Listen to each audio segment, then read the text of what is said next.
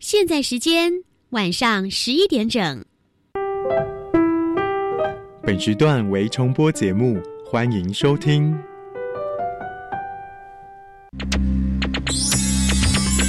Hey guys, this is National Education Radio。欢迎收听端端主持青春创学院。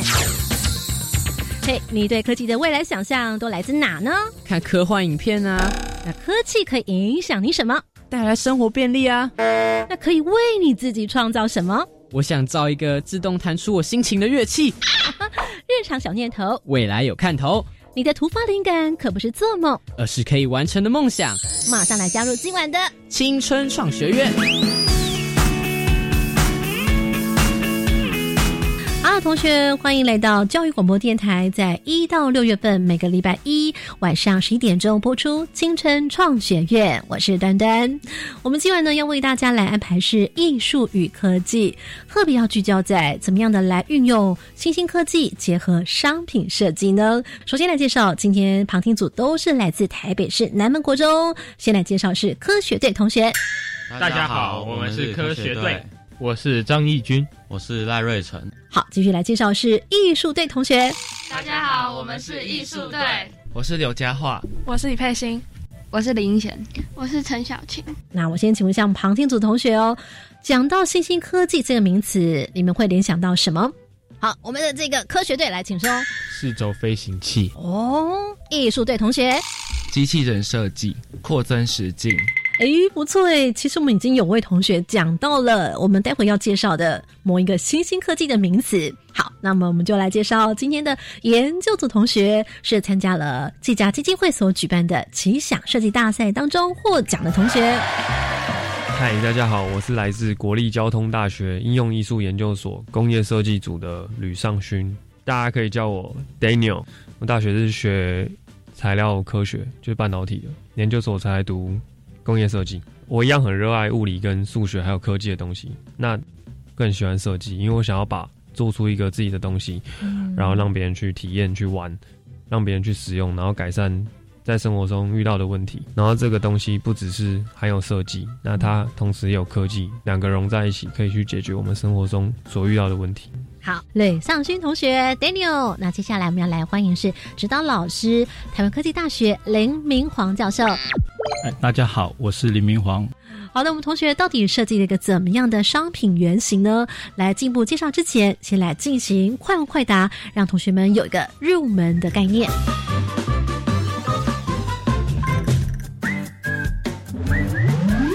快问快答，三题闯关，看看你能过几关。好的，那么线上收听同学以及旁听同学准备好没？我们要准备出第一道题目喽。请问，在新兴科技当中，我们会讲到所谓的 AR 或者是 VR。那么下列的描述，请问是指哪一种？描述的情形是，当我们将虚拟的影像来叠加到真实的场景，请问是 AR 还是 VR？一 AR，二 VR，请作答。一一。目前现场同学大部分都答一，都认为是 AR。艺术队里面当中有两位同学呢，他们是弦乐团的女生呢。来，请问一下你们两位女生，为什么认为是 VR 二呢？就是 VR，它就是就是它会就是一个很像眼镜的东西，会放在你的眼睛前面，然后就是它会里面会放一些很真实的画面，然后可以让你体验到那种感觉。你所看到 VR 里面的是虚拟的还是完全真实的？虚拟的。那我们刚刚有讲到是把虚拟的影像叠加到真实场景，这时候同学突然眼睛睁得大大的，诶，那我们这回就来请我们的主角同学来帮我们正式解答一下。AR 就是扩增实境嘛，那大家应该玩过那个 Pokemon Go，就是它是直接可以及时的把虚拟影像叠加到真实的场景。那各位同学在日常生活当中，你有想到好像什么也是 AR 呢的运用吗？我们的科学队同学，好来。有一些软体可以使用手机把录影功能把画面转放到手机里面，让手机里面生出一个恐龙的动画。嗯，请问明煌老师是对的吗？是的。好，那接下来我们要来进行到第二道题目了，请问下列何者手机上面的 App？它不是，不是哦，不是 AR 的应用。总共有三个选项：一、测距仪，测量距离的仪器测距仪；二、IKEA p r a c e 三、Cardboard。来，同学们请作答。三二。哦，科学对他们说是二，IKEA Place，艺术对他们说是三，Cardboard。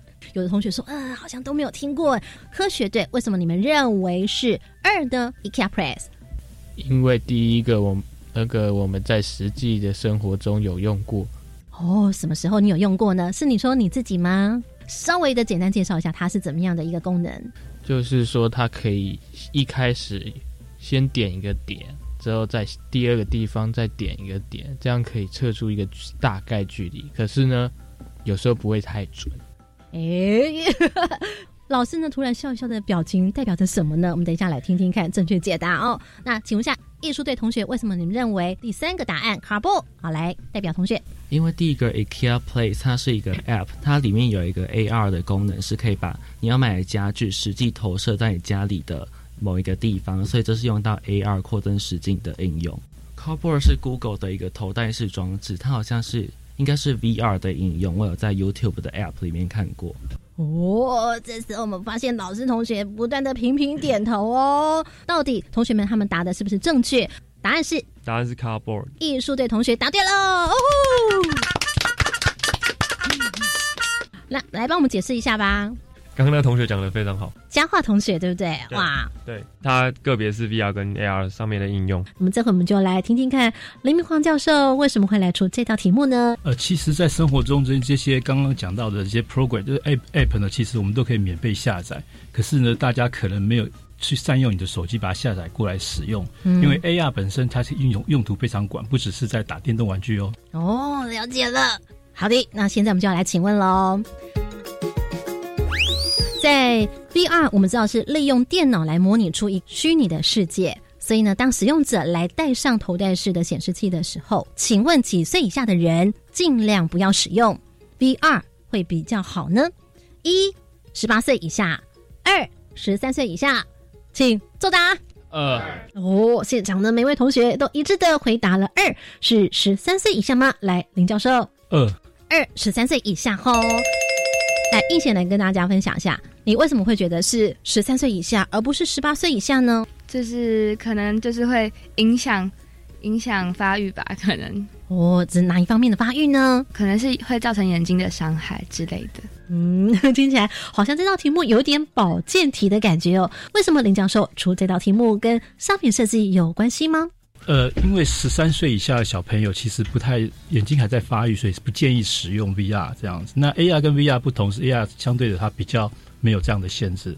那 VR 的话，如果你设计一个东西是是针对小朋友，是在十三岁以下，这其实上小小朋友的事实上是不适合的。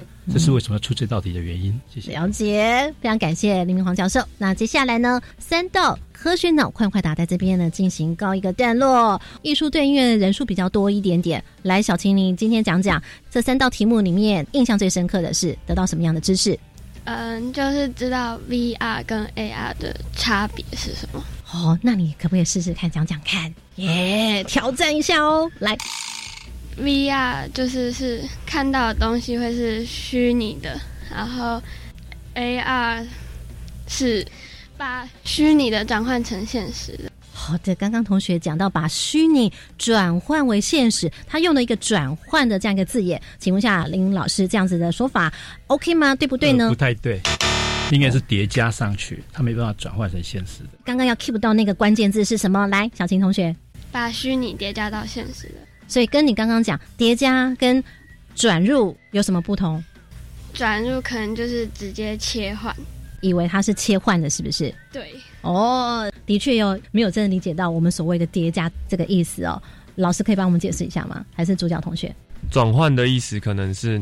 你会别人会误会说哦，你是把这个虚拟的东西转成真实。那叠加的意思就是说，比如说你现在有一张脸，然后其实你在荧幕中看到是自己的脸，可是它它它只是在上面叠一张图，虚拟的图，这样你看起来其实是抓到我的脸的特征，可是你看到的皮肤的样子可能是一只狗或什么，就很多软体都是这样应用的，就是它是把抓到真实场景，就是真实我们的这些物理特征，然后去叠加上一层这个虚拟的影像的图，让它去结合，然后跟这个使用者互动。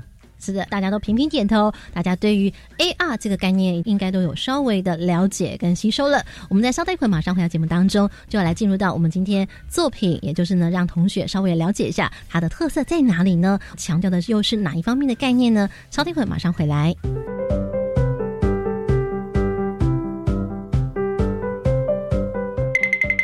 灵光感应盒。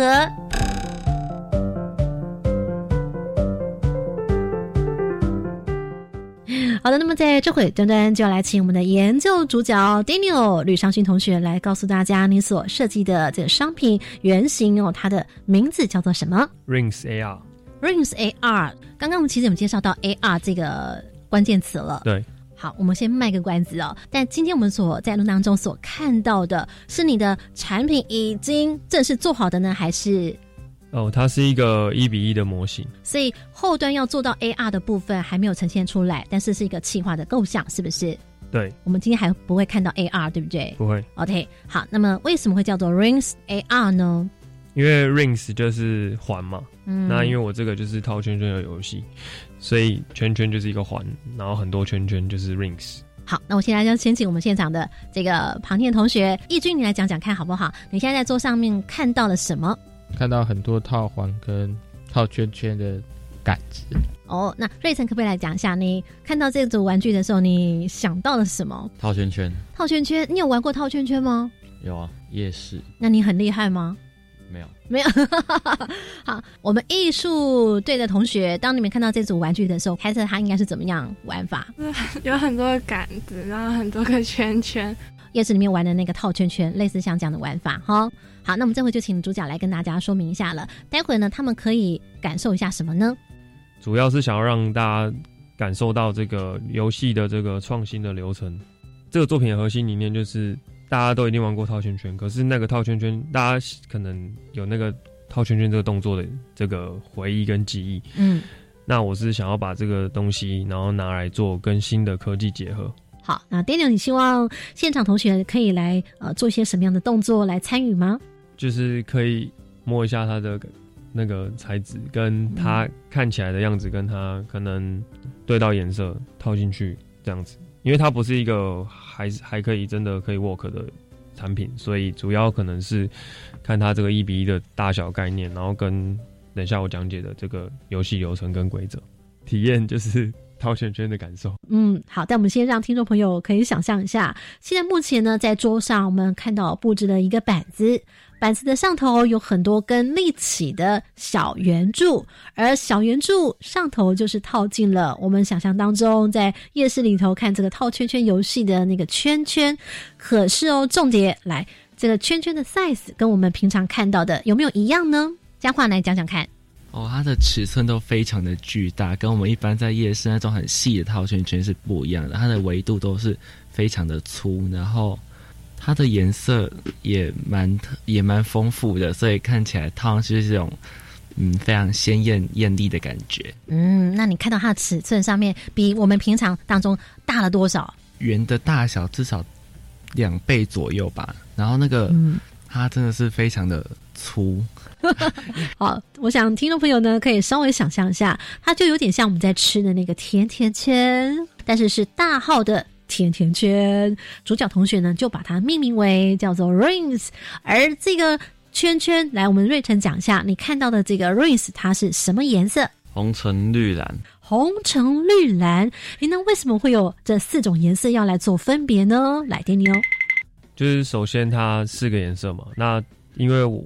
这款游戏是要设计给六岁左右的小孩，所以刚刚同学有提到说它的颜色蛮鲜艳，然后它尺寸蛮大。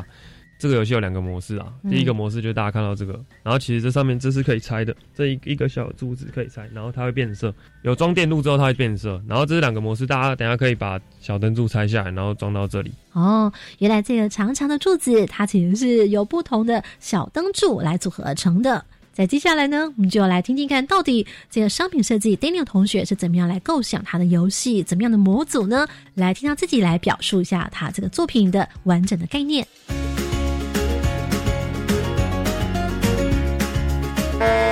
灵光感应盒。好，这作品叫做 Ring AR，然后它是一款新形态的合作社群科技游戏，采用以往的经典套圈圈游戏，加上模组化的设计，让小孩可以自己拼装成两种不同的游戏模式，并且结合 AR 和音乐的科技，然后进行社群化的分享，从真实社交连接进一步推向虚拟的社群，利用产品中的 AR 宝物。再连接到真实社交，其实体套圈圈游戏中需要协调合作，从中小孩可以练习到肢体发展以及音乐开发，也会在不同的模式中练习到沟通与合作。好，线上的收听同学，我们大家稍微想象一下，平常呢，我们所玩的这个套圈圈，我们知道它有一个板子，那板子上头呢就会有一根柱子，比方说老板啦就会给你很多圈圈嘛，你就可以一圈一圈的套上去。但是平常的套圈圈游戏的规则是什么？来，主角先请说。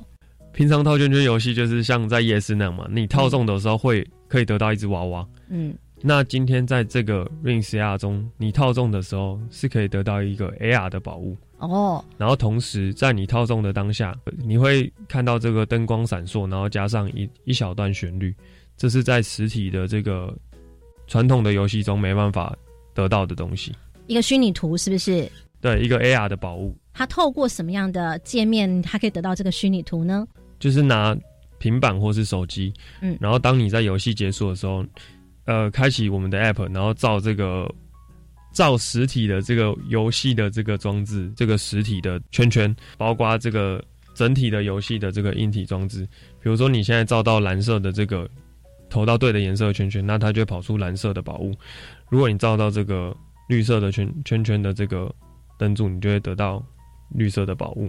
好，所以你的意思是说，只要他投对颜色的圈圈的时候，他就会得到一个虚拟宝物。透过他的手机吗？他就可以得到吗？没错。好的，那讲到说他还会有声音出来，他的声音是从哪里出来呢？会从这个小灯柱里面出来。这小灯柱里面有装有一些机构标。第一个是麦克风，只是我们今天在现场看到的是你还没有装电路进去，所以它只是个模型，所以我们还不会看到亮光。对，今天所做的一个模型设计，为什么上面有颜色呢？就是在虚拟说它如果灯亮的时候会变成会有蓝色、绿色、橘色、红色。没错。假设我们现在是一个正式的成品喽，怎么样来玩游戏呢？好，来现在请介绍。然后待会我们要请这四位虚拟的小孩子们来提出问题哈。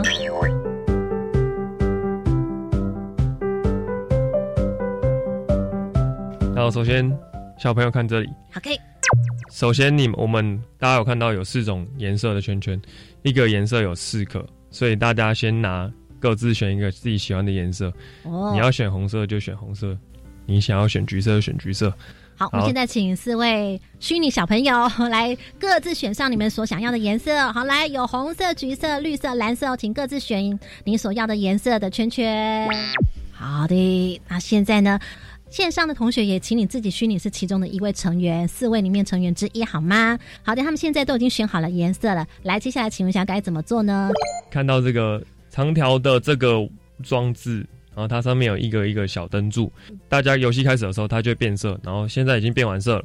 现在这个灯柱本来是完全是白色的，对不对？对，然后它对，那现在通电了之后，你按下什么呢？它会开始变色呢？从头到尾都需要用那个手机的 A P P 来执行。哦，这样一感应，噔，start，按下 A P P 的 start 之后，它就会变色。好，所以呢，整个柱子里面是有很多的小小柱子来叠加组成的，对不对？对。好，所以呢，我们当 start 按下去的时候，它就会开始变色。对，按下 start 之后，然后它变完色就开始。当它变色停住的时候就开始，就是它会变三组颜色，然后之后就开始，就等于说三二一，然后变色，然后。它就乱乱码变色嘛，然后当它停住，你就要开始投了。是因为乱嘛，所以你还不晓得它会最后定住在什么颜色。那现在我们就来假设游戏开始进行喽，来准备 start，噔噔。好，现在假设停在哪里？哦，柱子停在绿色。那么负责绿色的是哪位同学？好，瑞晨来把绿色的 ring 放下去。接下来哦，停在哪里呢？橘色，负责橘色的是佳画。接下来哦，第三层是红色圈圈，佩欣，好，佩欣来套上去。那接下来呢，我们看到哦，是蓝色的柱子亮起。那么负责同学，义军，好，义军来套上圈圈，OK，好的，以此类推。那么把这个圈圈都依序的正确的套在这个柱子上面之后，我们就会得到。这时候你就拿起你的 iPad 啊，然后照着这个，然后它套满的时候，你就可以在上面看到一个 AR 的宝物，还有你刚刚每一个套对的过程中，每一段小旋律所组成的一首歌。所以其实基本上同学小朋友他们其实应该不会套错的，对不对？但是重点是想要他们透过这个游戏做什么事情呢？合作跟沟通。他们为什么要沟通啊？看得很清楚啊，都知道是什么颜色。因为他们每个人拿的颜色不一样。比如说我先套绿色，那我右边这橘色，我说等下快点换你换你了，等等的，就是他们在这个过程中，为了要争取最快的秒数把这个东西套完，所以他们要必须有一个默契跟。协调的过程哦，了解了。好，这是第一种游戏的玩法，是不是？对。那接下来还有另外一种玩法是吗？对。那就要继续再请我们现场同学来虚拟是小朋友喽，来进行。好，首先先把这个圈圈 拿起来。好，现在呢，我们 Daniel 哥哥把这些所有的圈圈，刚刚我们已经套好了。好的，那么因为节目长度时间关系，所以呢，我们稍微快跑一下，带大家呢直接进入到游戏比较关键的位置哦。来，我们主角 Daniel 同学，然后把这个上面的这个会变色的小灯柱随机套到这个第二个模式的这个长条柱子上。所以这时候我们会看到每个小柱子可能会变成不同的颜色，是不是？对，有都有四，每个柱子都有四种颜色的可能。哦，看到这桌面上面总共有多少个柱子啊？基基做的。十六个变色柱子，然后二十个这个基基座的柱子。好的，全部都已经完成了，有都在他们所属的颜色圈圈里头喽。好，那接着我们就一样拿起我们的 iPad，然后照这个第二个模式的这个圈圈跟灯柱，比如说你绿色的灯柱，那你套到对的绿色圈圈，那它就会跑出一个 AR 的宝物。跟我们的第一个模组。的游戏进行方式也是一样，全部都答对了的话呢，就会得到这个 AR 宝物就是了。对，所以积分的方式也是一样，时间越快，积分越高吗？还是怎么样？第二个模式就是因为他们手中每一个颜色只有四个圈圈，嗯，那当他们套完的时候就结束了，那就是看他们合作起来套对的这个圈圈的个数多的，就会积分比较高。呃，你想要区别什么样的不同的功能呢？对于使用的孩子们来说，这两种游戏对他们的不同意义是什么啊？就是他们核心概念其实一样，那主要差别是在说让这个游戏的这个体验性更丰富。然后第二点是说，透过不同的动作会对他们的肢体开发有不一样的这个效益。好，听朋友呢，如果你觉得有需要更进一步的了解的话，可以在我们的网站上面来搜寻我们在录制当中的场景，可以看到作品的主图。稍后马上回来进行最后一个单元。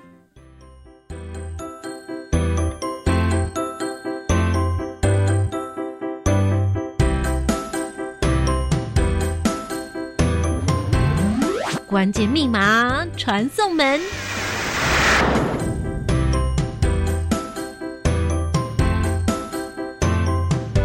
好的，那么就要来进行 Q&A 时间，来看看旁听组同学今天有些什么样的好奇问题想请问主角呢？我想请问一下，他是要如何去感测到它的颜色是否对应到它上面的那个灯的颜色？以及这背后可能会需要用到什么样的技术？好，我们最重要的关键问题哦，就是刚刚瑞成注意到这问题，后面的技术到底是什么呢？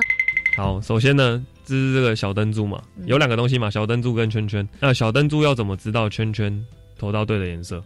那呃，圈圈跟小灯珠都有电路哦。那它中间沟通的技术叫做 RFID。RFID 它这个技术的特点就在于说，其实就是跟钥匙跟钥匙孔的。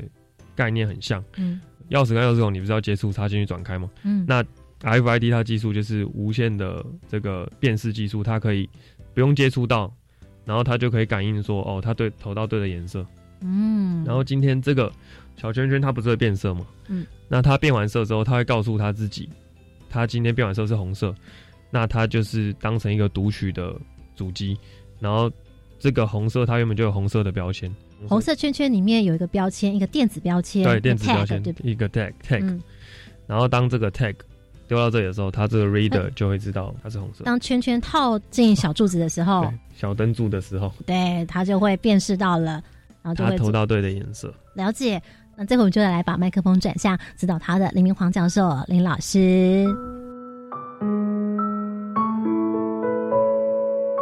好的，那么有句老话说，科技始终来自于人性。但你既然商品设计跟科技有关，不要忘记还是要回归到人啊，你要怎么样？设计来服务人，那我们这回就要请林明煌教授来帮我们做这个作品的提点，以及它有些什么样的优势呢？呃，目前我们在讲设计是整个是包括科技跟人，所以基本上是整个 package 在看，所以我们比较新的名词叫做服务设计啊，所以它不是直直接设计单一个东西产品的外观或一个点或者技术，而是从头到尾，甚至到它的包装，甚至整个个 package 它怎么样让人家去使用，让人家了解。所以刚刚从需需求你也看知道。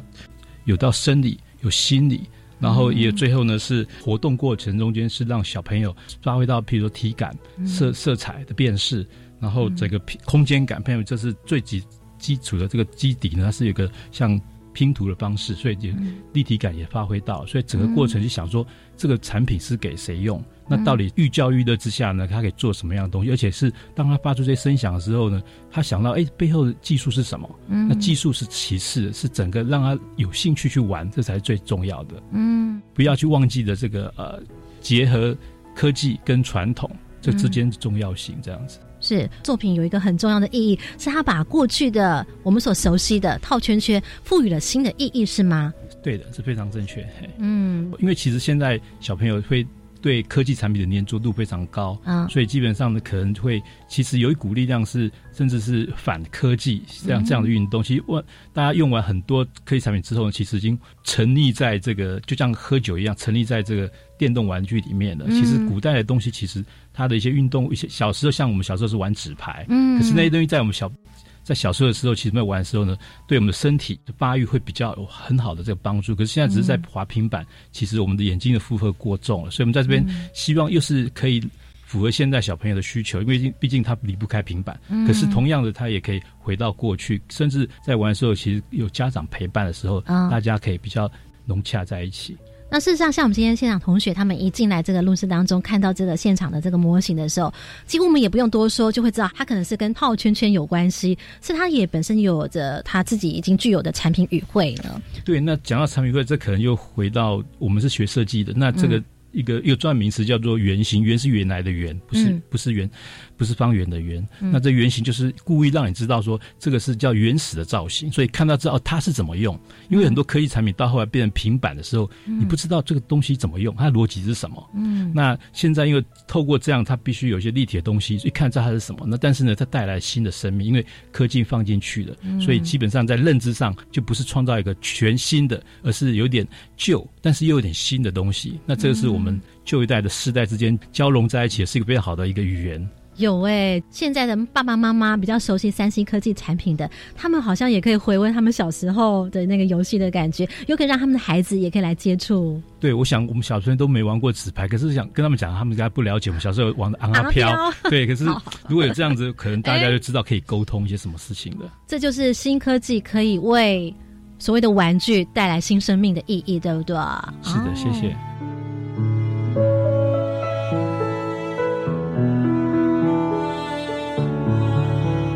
好的，那么节目最后，来我们一起来动动脑好吗？来想想看，艺术脑、科学脑双脑并用，怎么样来运用创意结合商品设计、新兴科技？你怎么样来联想呢？来，呃，嘉华同学，刚刚有讲到，他要针对小朋友的手的大小去做设计，嗯，还要用什么颜色来去吸引他们，嗯，还有整个呃，他的一些游戏的设计方法，都是需要考虑到他的目标族群的。的一个状况，那如果在科学脑部分，我觉得像刚刚讲到一些 RFID 的技术，那它要如何去？侦测说你有配到正确颜色，那这背后的技术其实也是非常复杂，可是我们却可以把它融入在一个小小的小灯柱里面，就可以去做呈现。我觉得这非常不容易。你今天也是第一次听到 RFID 吗？哦，没有，我之前在图书馆的借书证上面有看到这个词过。那你有没有想过，说图书卡里面的那个 RFID 技术，原来也可以用在商品像这样一个游戏设计上面？我没有想过，所以我今天看到这个游戏的它的原理之后，我觉得非常有创意。哎呦，Daniel，看看，好像今天同学有崇拜你的感觉哦。谢谢大家。好，那么等等，再次要非常感谢我们今晚的研究主角 Daniel 吕尚勋同学，以及林明煌教授，还有今天所有参与的旁听同学，感谢大家。我们跟大家说拜拜，拜拜。